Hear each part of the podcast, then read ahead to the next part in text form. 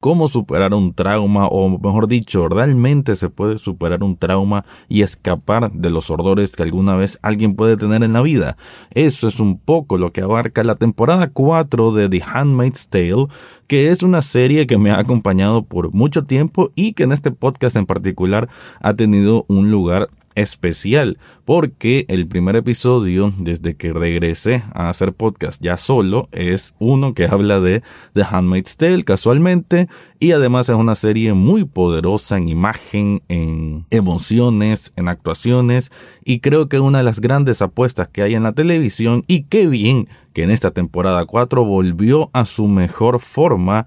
siendo la mejor temporada después de la primera. De eso voy a estar hablando en este episodio. Análisis cinéfilo y seriéfilo de la actualidad. Esto y más en el podcast Echados Viendo Tele. Esta es una producción desde Nicaragua de Rafael Lechado.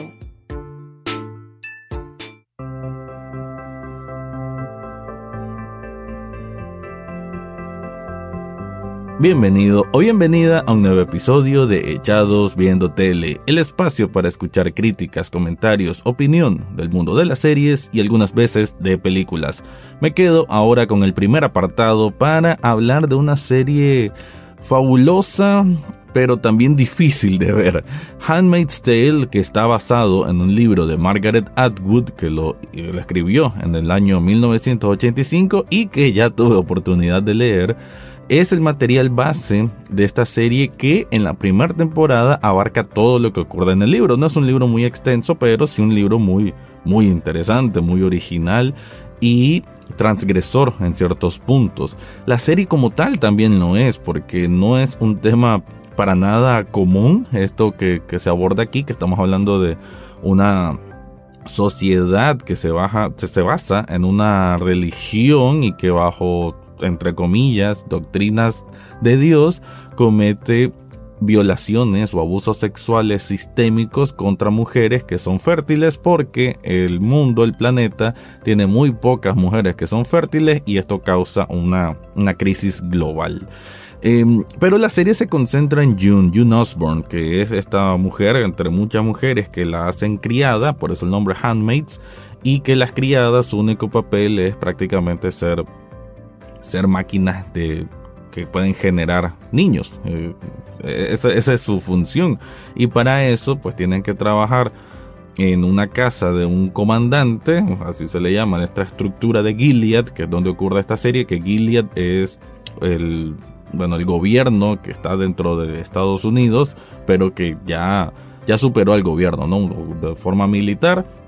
Gilead, la gente de Gilead se apoderó de Estados Unidos y ellos ahora dominan todo esto, aunque hay una facción rebelde.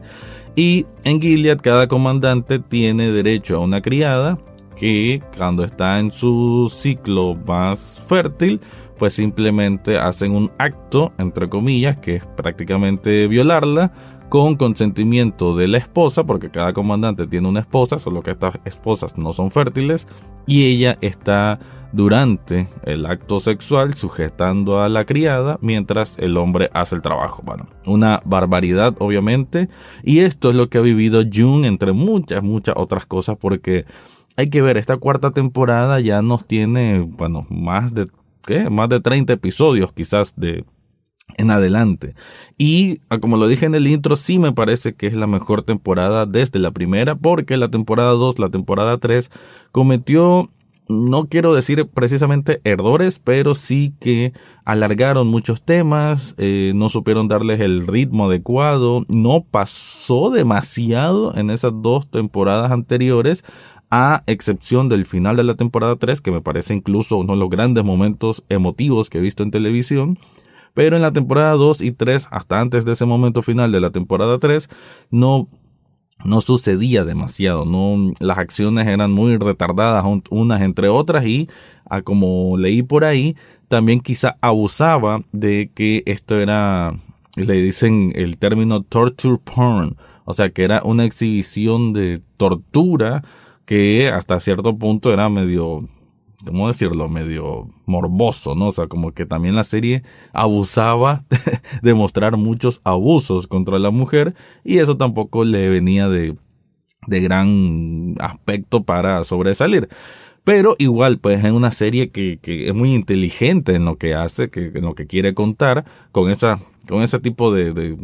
de, fallas, pues en este caso, pues de que a veces exagera o se centra muy, muy, mucho en cosas que tal vez no son tan relevantes para continuar el argumento. Pero ahora con esta temporada 4 me pareció,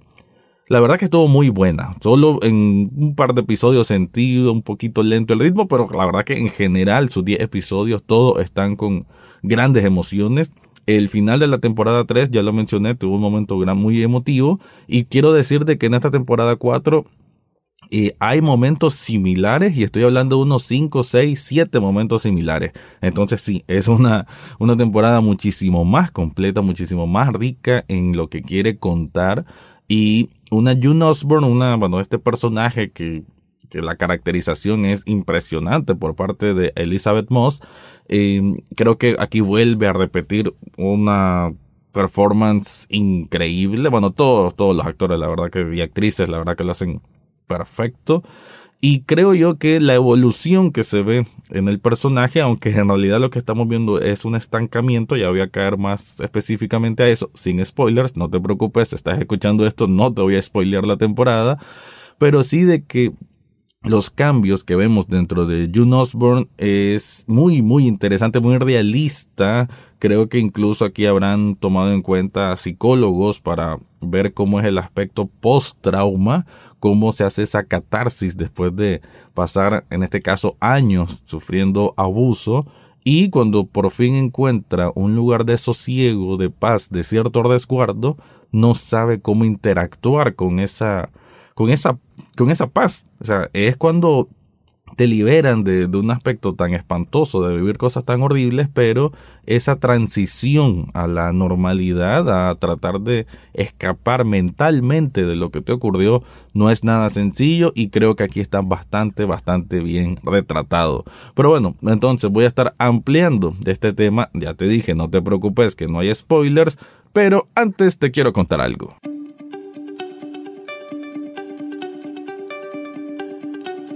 Subli Shop Nicaragua es la tienda que tenés que conocer, que tenés que visitar y donde tenés que adquirir productos increíbles porque ahí encontrás camisetas, cojines, vasos, tazas y un montón de artículos más con diseños personalizados.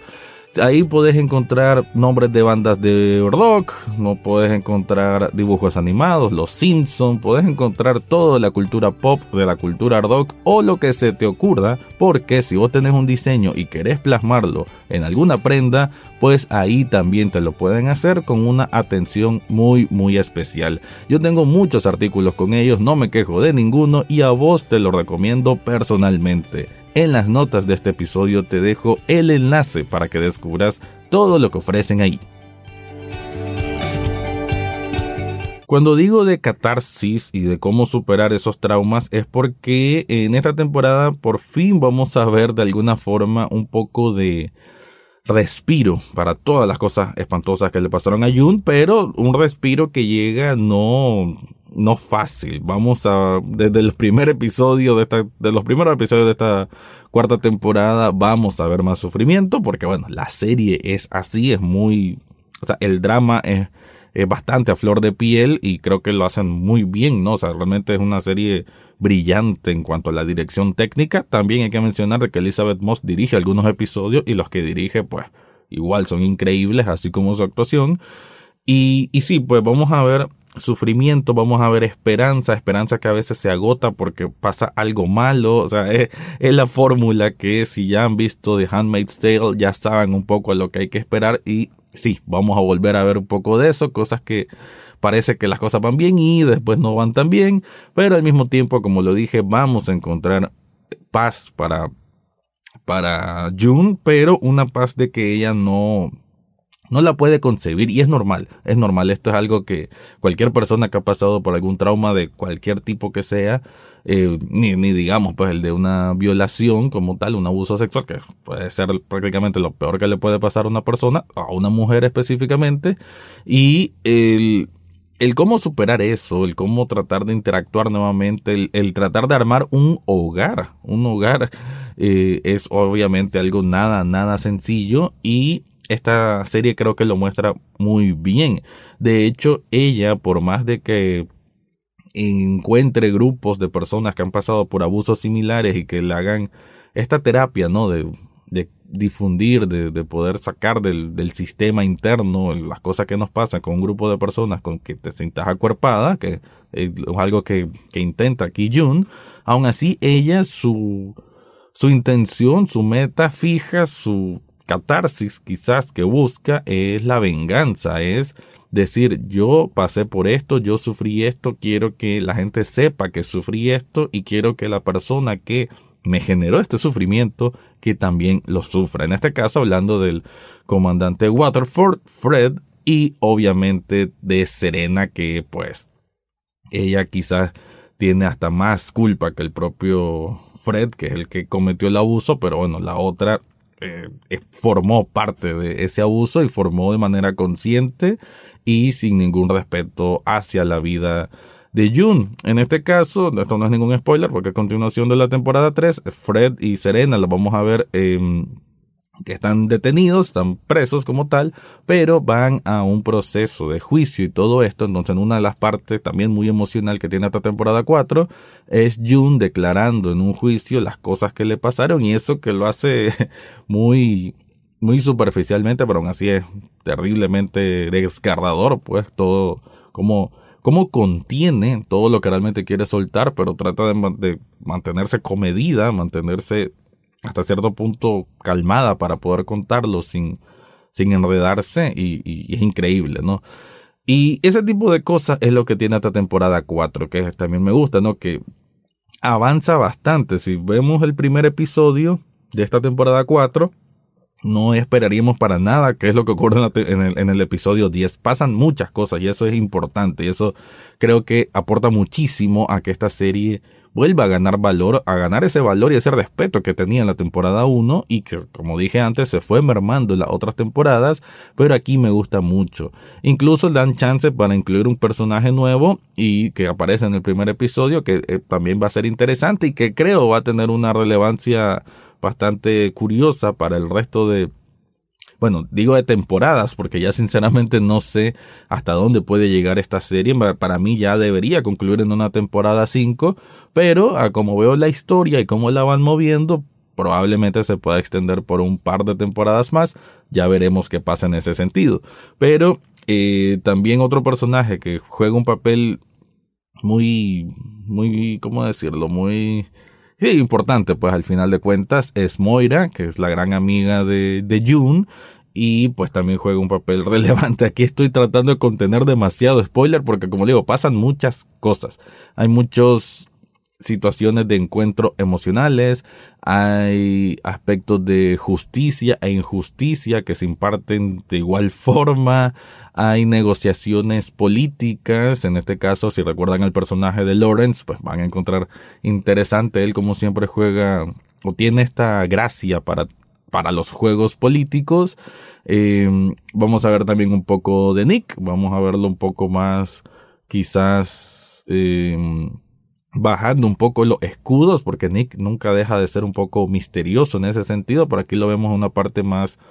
más el mismo, ¿no? Más, un poco más liberado de tener que ser este comandante de los ojos, que los ojos son como la guardia, pues prácticamente de Gilead. Y, y bueno, y en sí, obviamente, June, June, que es la personaje principal, es la protagonista, en ella, bajo ella, o alrededor de ella, más bien gira la historia, y la vamos a ver pasando por por muchas cosas. Creo que lo importante aquí es que presten atención mucho a las facciones de June. En muchos momentos ella no habla, no dice cosas, simplemente está como asimilando lo que está ocurriendo y en esa mirada vemos esa confusión. Y para concluir creo que hay que decir esta parte de que estas personas que han sufrido abuso y cuando ya están en un ambiente seguro, todavía están, su mente todavía está en el lugar donde ocurrió el abuso. Así pasa con, con Jun, si su mente todavía está en Gilead y bueno, que en Gilead está Hannah, que es la hija que obviamente quiere sacar de ahí y reencontrarse con ella. Y en ese sentido, pues, eh, ella como que no puede superar las cosas hasta que le encuentre un, cierre, ¿no? Un closure, que le dicen, que se dice en, inglés. Que ese cierre tiene que venir tiene que venir de la mano de una acción en sí y ella no, no, te, no puede estar satisfecha, no puede tratar de insertarse a la vida normal si no cumple con esa acción, incluso volviéndola a veces una persona incómoda para los demás, por más de que esa persona alrededor de ella la quieran mucho, y comprenden todos sus horrores que vivió, pero también para ellos a veces es incómodo. Y creo que esa dinámica, que muestran esa dinámica, me, me parece muy bien, creo que está muy bien retratada, muy bien dirigida, muy bien escrita. Y eso hace que esta temporada 4 que nos, obviamente sin decir ningún spoiler tiene un cierre espectacular tiene un cierre casi que inesperado también osado audaz porque no es normal a ver, que, que se muestren este tipo de cosas. No, no casi a ver, no es tan común, sobre todo en una serie como Handmaid's Tale, que ocurra algo como lo que ocurre en este final de temporada, pero que seguramente a mucha gente va a quedar con ganas de seguir viendo qué ocurre después de esto porque sinceramente el camino de June ha sido un camino muy turbulento, ¿no? En que, eh, en que obviamente su esa violencia que ejercieron sobre ella es una violencia que desgraciadamente sembró una semilla y que de alguna forma ella ya no puede evitar generar también hasta cierto punto violencia y eso genera una discusión muy interesante hacia dónde va el personaje, qué consecuencias hay de, de esas acciones de ella que también son impulsivas y que la hacen pues ser una, una víctima, obviamente ella es una víctima que pero que también puede cometer ciertas cosas que tal vez no sean tan bien vistas. La verdad que es una temporada fenomenal, me alegro mucho por The Handmaid's Tale que haya vuelto a esta senda de la, del buen contenido de una muy buena serie y estoy esperando con ansias la temporada 5. Antes de irme te recuerdo que en las notas de este podcast hay un enlace de coffee.com pleca echados viendo tele que si querés regalarme un café, un café virtual, cuesta apenas un dólar. Con ese dólar ya estás apoyando este proyecto. Ahora sí me voy, ese fue mi review de la temporada 4 de The Handmaid's Tale. Eso fue todo por hoy en Echados Viendo Tele. No olvides suscribirte desde tu sitio favorito, ya sea Spotify, Apple Podcast, Google Podcast o hasta en YouTube. En las notas del podcast encontrarás el acceso a Facebook, Twitter e Instagram, además de cómo hacer una donación de un café virtual a este programa. Gracias por escuchar y serán hasta la próxima semana.